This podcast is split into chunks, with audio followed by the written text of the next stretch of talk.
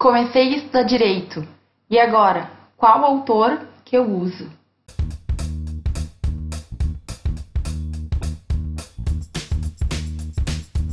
Muita gente me pergunta qual é a doutrina mais indicada para a gente estudar, quais são os autores que eu acho mais relevantes e, enfim, quem que eu recomendo. Primeiro, que no direito é muito difícil a gente elencar uma, duas ou três pessoas porque a gente tem todos os ramos do direito, são muitos tipos de matérias diferentes e é mais do que normal que ninguém consiga dominar todas as matérias com o mesmo nível. Isso todo mundo tem que aceitar um dia. A gente até pode iniciar meio generalista, mas com certeza a gente vai ter que uh, afunilar um pouco, especificar um pouco o nosso conhecimento para poder saber efetivamente muito sobre um tema pontual. Agora, sempre que me perguntam isso, uh, além de falar, além de levantar o ponto que vai depender muito da matéria para qual a gente está estudando, outra coisa também a gente tem que ter em mente, que é eu estou estudando porque eu estou pretendendo, enfim, é, para a faculdade conseguir notas boas, ou eu estou estudando porque eu quero uh, me aprofundar no tema ou eu estou estudando porque eu quero passar em concurso.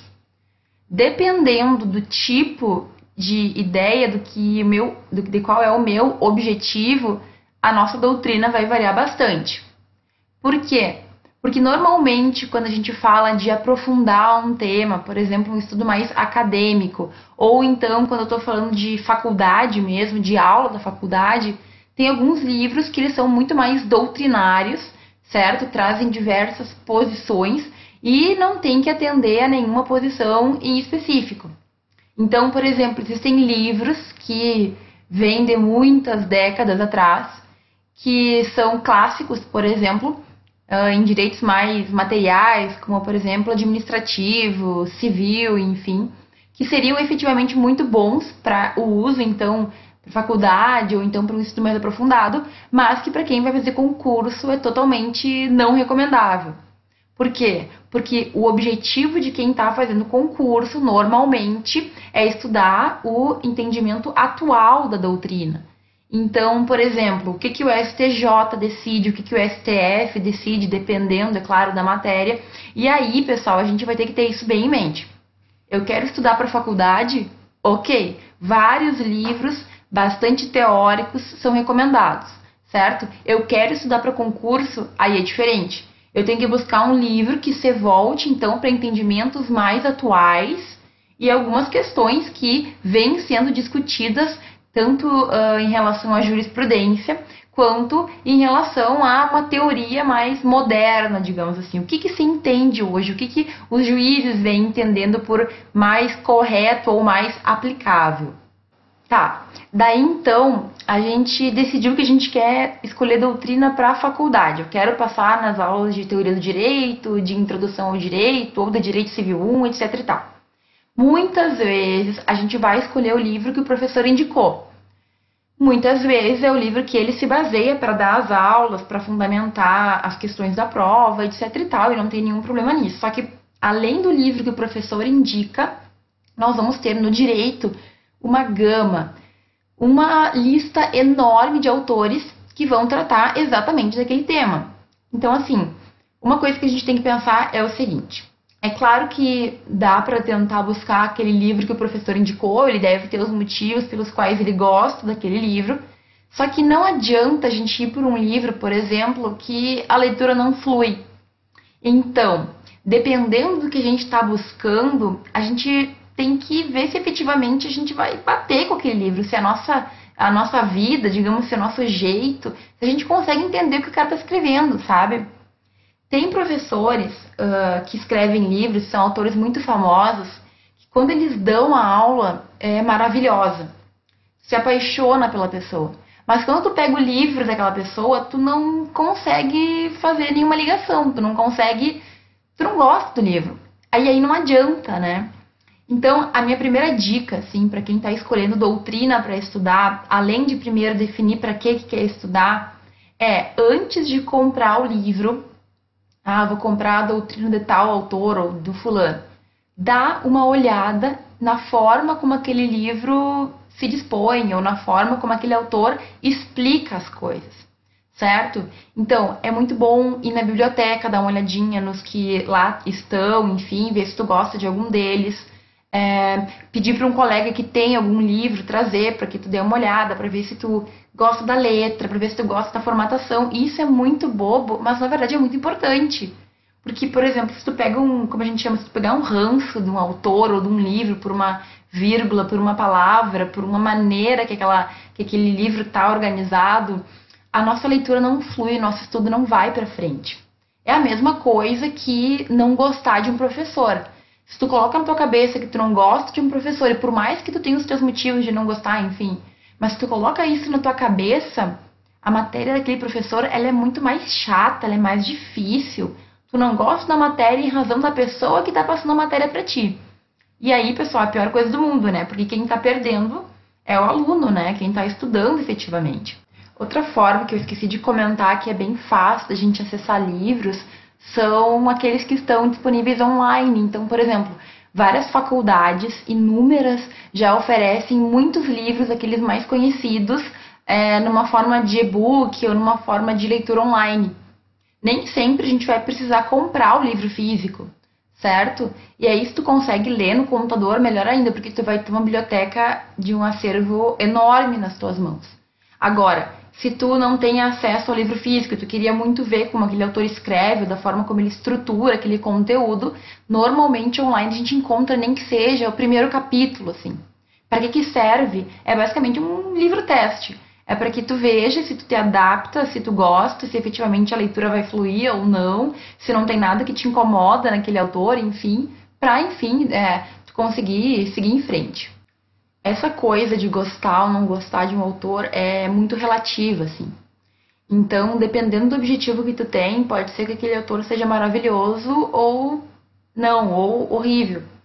Então, por exemplo, eu gostava é, gostava não, né? Os professores indicavam que durante a faculdade, na aula de processo civil, enfim, que já é um pouco mais avançado, que a gente comprasse livros do autor bem famoso, que é o Fred Didier, é brasileiro, enfim, explica processo civil.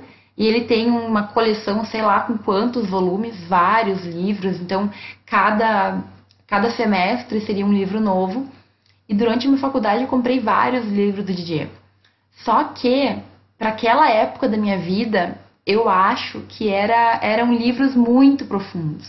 Porque o Didier, ele também se volta para concurso público, né? Então ele explica bem detalhadamente algumas coisas que, assim, na época da faculdade, para mim era demais. Eu não estava nem entendendo o que que, que, que era um litisconsórcio. E aí ele dava exemplos, a exceção da exceção da exceção, que só me confundiam e não me ajudavam em nada.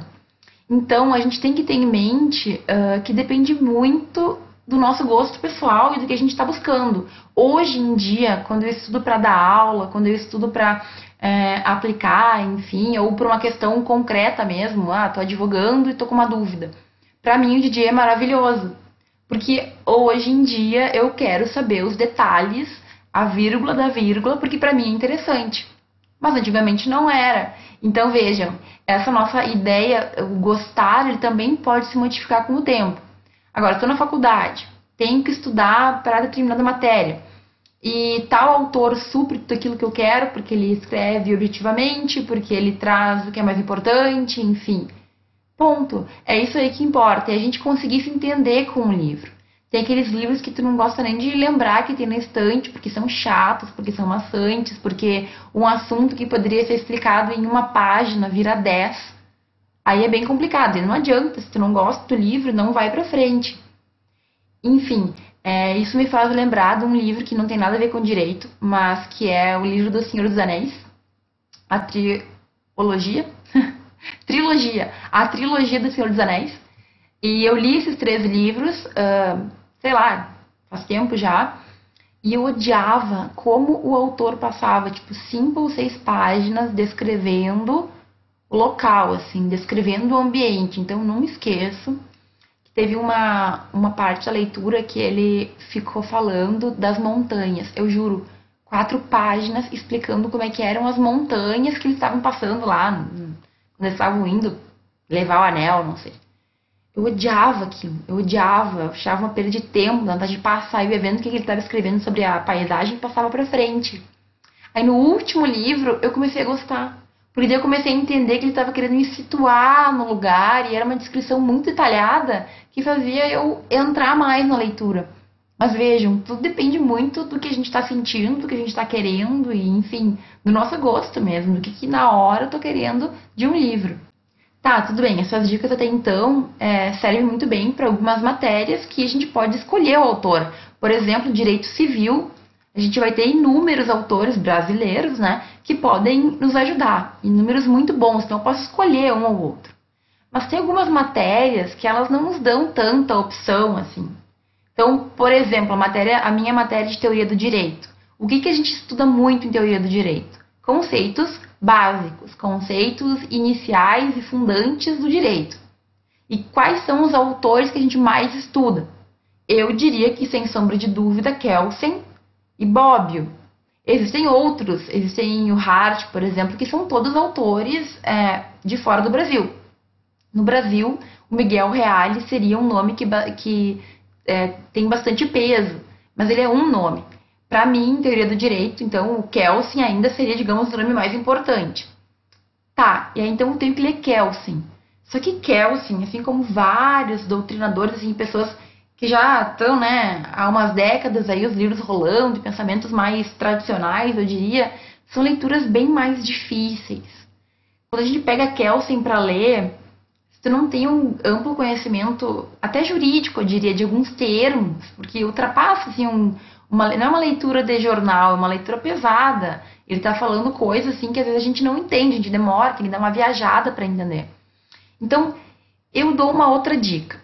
Eu estou, então, no primeiro semestre de Direito, ou, enfim, eu quero ler autores que são mais complicados. Habermas, por exemplo. É difícil ler Habermas o que, que eu, que estou iniciando meu primeiro contato com a matéria, posso fazer? Minha dica é: procure autores que expliquem o que aqueles clássicos querem dizer. Olha só, não sei se isso é muito legal de uma professora de direito falar, mas quando tu já tem a ideia da pessoa, tu vai ler ela e tu já sabe o que, que ela está querendo dizer, fica muito mais fácil de entender. Então, o que, que o Kelsen quis dizer com a teoria pura do direito?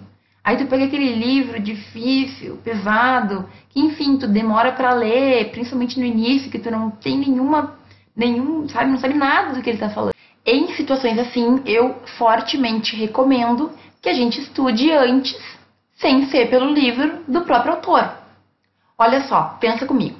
Primeiro que tem livros de doutrina que explicam é, de uma forma mais simples o que, que esses grandes autores e famosos autores queriam dizer, tá? Então, por exemplo, aquele livro do Tércio Sampaio Ferraz Júnior que eu já indiquei aqui para a TGD, certo? Mas além de livro, essa é uma dica de ouro. Existem sempre muitos artigos científicos são trabalhos feitos dentro da academia, dentro das faculdades, dentro das das pós-graduações, mestrado, doutorado, que vão tratar especificamente da teoria de fulano. O que, que é um artigo científico? Eu vou falar mais sobre isso em outros vídeos. É algum estudo, certo, que normalmente não ultrapassam 30 páginas sobre um assunto específico. Quando eles tratam de teorias, normalmente vai ter um pouco de teoria e alguma outra, alguma outra parte, ou mais prática, ou análise de alguma coisa. Então, olha só a dica maravilhosa.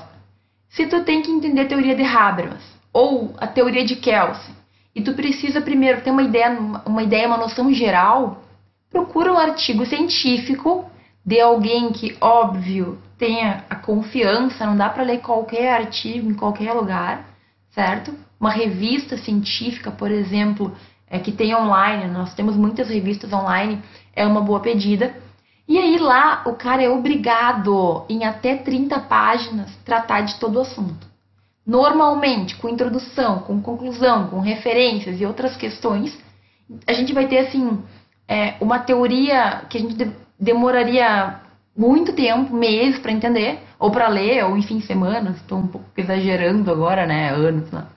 Mas uh, em poucas páginas. O cara é obrigado a resumir. Um artigo não pode ter um número muito extenso de páginas. Então, ali eu consigo ter de uma fonte segura, certo?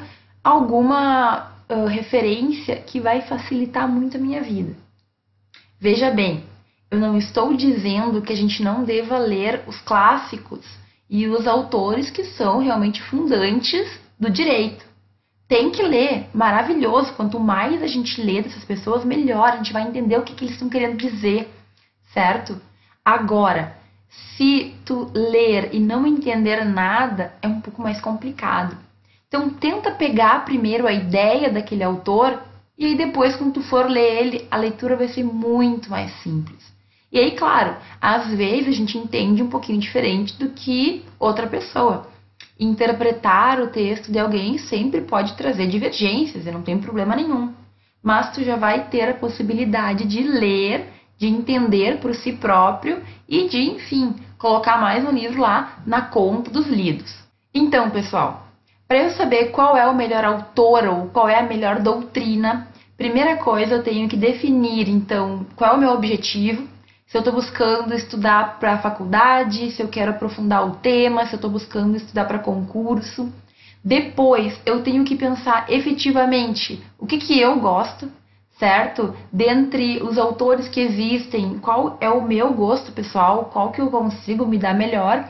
E, por fim, se eu tenho que ler um livro que é difícil, mas que é um livro necessário, eu posso, primeiramente, buscar outras fontes que explicam, né, uma, uma digamos, uma fonte indireta, para quando chegar na fonte direta, que é aquela mais difícil, eu tenho uma facilidade maior de compreensão. Eu já fiz isso com vários autores, facilita muito a nossa vida, eu realmente acho que essa dica ela é muito valiosa. Como eu disse, eu não sei se é legal a professora de direito falar uma coisa dessa, mas o que eu estou querendo dizer é que vocês não devem deixar de ler os clássicos mas não adianta ler se tu não entende nada do que o cara tá falando. Certo? Se vocês gostaram, se vocês têm alguma sugestão para me dar, por favor, comentem aqui embaixo do meu vídeo, inscrevam-se no meu canal e muito obrigada por me assistirem. Certo? Até o próximo vídeo.